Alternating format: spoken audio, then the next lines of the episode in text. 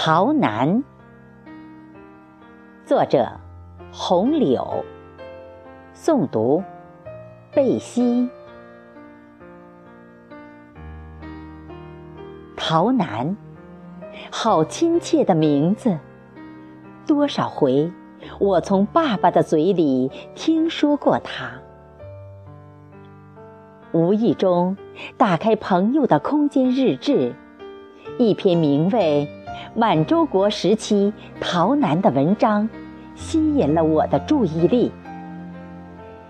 吸引我的不是满洲国，而是“逃难”二字。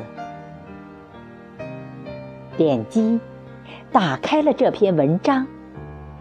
不是文章，是一组图片，是一组满洲国时逃难城市的老照片。我看着图片惊呆了。多少次，我脑海中想象的地方逃难，它应该是那种小镇，是破破烂烂的地方，因为在旧中国，它就应该是那样。看着眼前的图片，它比我想象中的要好多了。像个大城市，你看那城门楼子，你看那商业街，你再看看那大工厂，怎么也不可能和我的想象相符。我的奶奶就是这地方人，听爸爸说，奶奶是逃南资本家的女儿。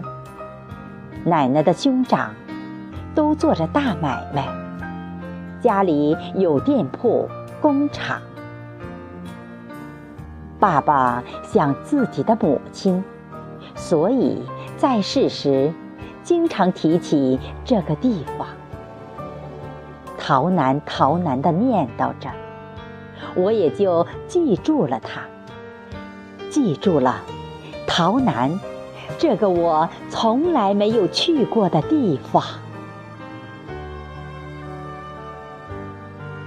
桃儿河的水哗哗的流淌。你是否还记得桃南往昔的模样？桃南双塔，你是否安在？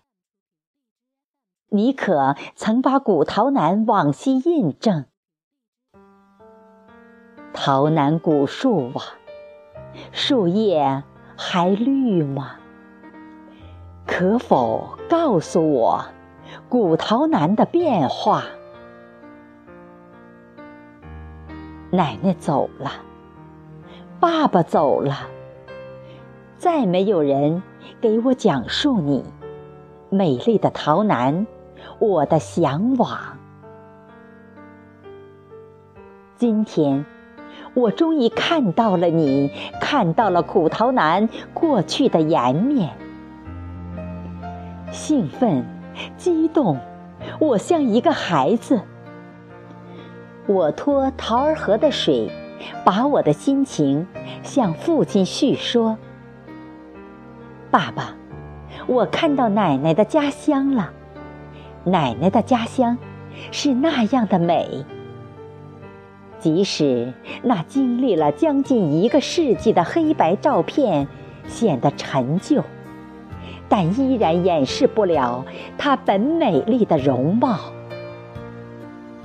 爸爸，我还看到桃儿河了，那河水也是您在世时经常说起的。桃儿河水穿过奶奶的家乡。流到我的老家科尔沁右翼前旗草原，把爷爷和奶奶连到了一起，所以有了您，我的爸爸。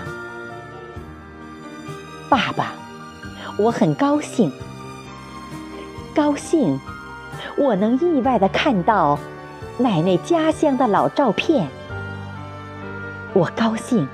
知道了那时的桃南城市景象，更高兴，看到了您日思夜想的桃儿河。